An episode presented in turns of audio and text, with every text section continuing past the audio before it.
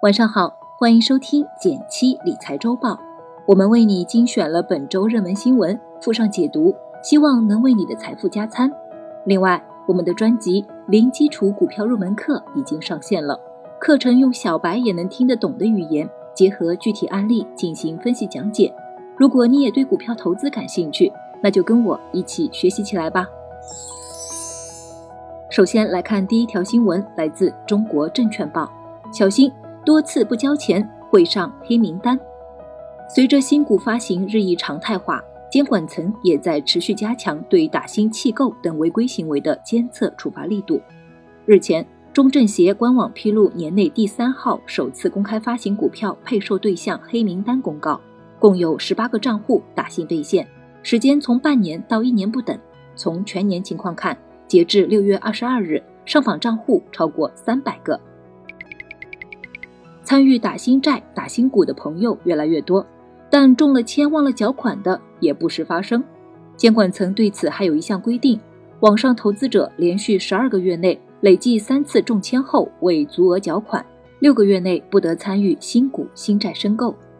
今年被监管列入打新黑名单的已经有三百多个账户了，所以提醒你一句：不论是打新债还是打新股，中签后务必要在缴款日的下午四点之前。在账户中准备充足的认购资金，系统时间到了会自动扣款，不然就会被认为是放弃认购。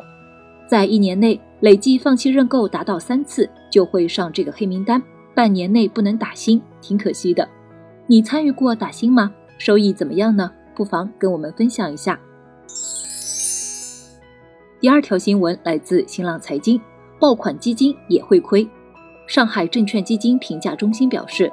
爆款基金历史业绩从绝对收益来看，七成基金年化收益率在零到百分之十之间，整体表现不错。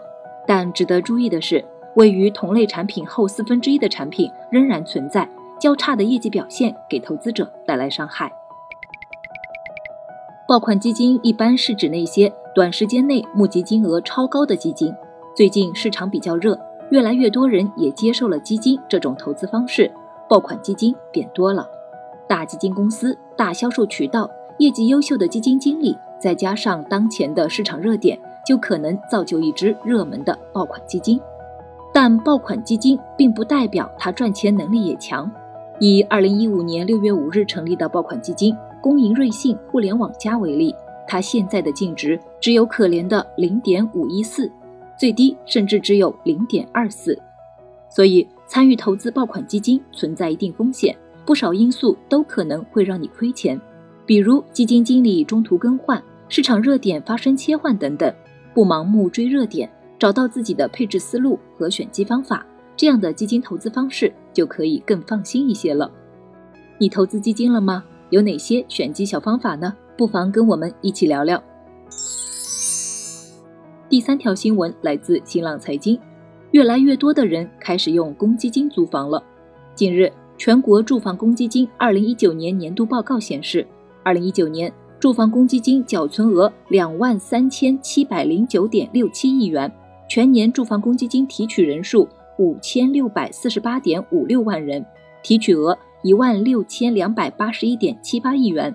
同时，二零一九年住房公积金租赁住房消费力度加大，已支持一千零一十三点八二万人住房租赁提取住房公积金九百三十七点八三亿元。支持人数比上年增长百分之三十二点二八。公积金就是常说的五险一金的金，是你拥有的一笔隐形财富。用好公积金可以省去一大笔钱，它不但可以用于低利率贷款买房，还有一些其他场景也可以申请提取，比如租房、装修、治疗重大疾病等等。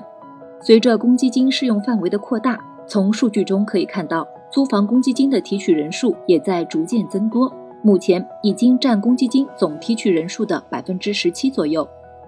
提取方式其实很简单，以上海为例，只要连续缴存三个月的公积金，并且在上海没有买房，携带租赁合同、租赁费用等申请表，到公积金管理中心办理提取就可以了。有关公积金的内容，你还可以关注“减七独裁”公众号，回复“公积金”查看。不过，公积金的提取也要考虑自己未来的买房需求。因为公积金的账户余额可能会影响到你公积金贷款的额度，所以如果未来有买房计划，建议就要适当减少提取了。另外提醒一句，公积金提取政策各地都不同，最好先和当地公积金中心确认一下规则，使用起来会更加放心。关于公积金的用法，你还有哪些想了解的内容呢？也可以留言告诉我。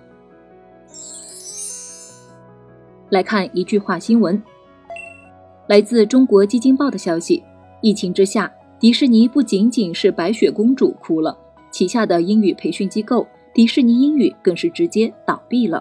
近期，服务超十万学员的迪士尼英语宣布关闭迪士尼英语中心。